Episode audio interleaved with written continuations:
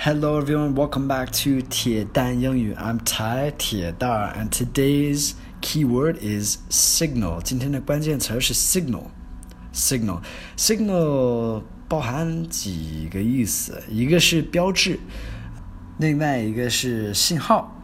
然后今天主要讲的是信号。Got a dialogue for you guys. I'm gonna read through it two times. One time slow, then one time normal. 这个对话我要读两遍，第一遍是慢。 第二遍是正常的速度。Alright，对话的第一遍。Are you getting any reception? I can't call out. I've got perfect signal. Maybe try to restart your phone. 对话第二遍。Are you getting any reception? I can't call out.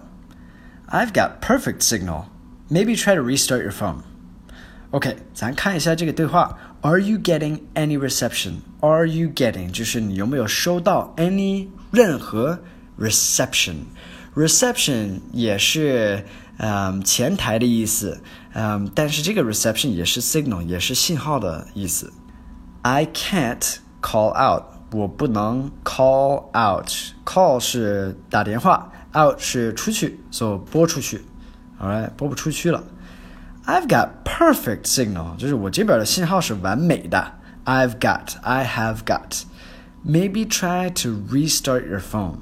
Maybe 可能 try 试试 to restart your phone. So it's like turn it off and turn it back on again. 重启你的电话。Alright，所以今天的关键词有三个，一个是 reception，一个是 signal，这两个意思是一样的。然后还有一个是 restart，重启。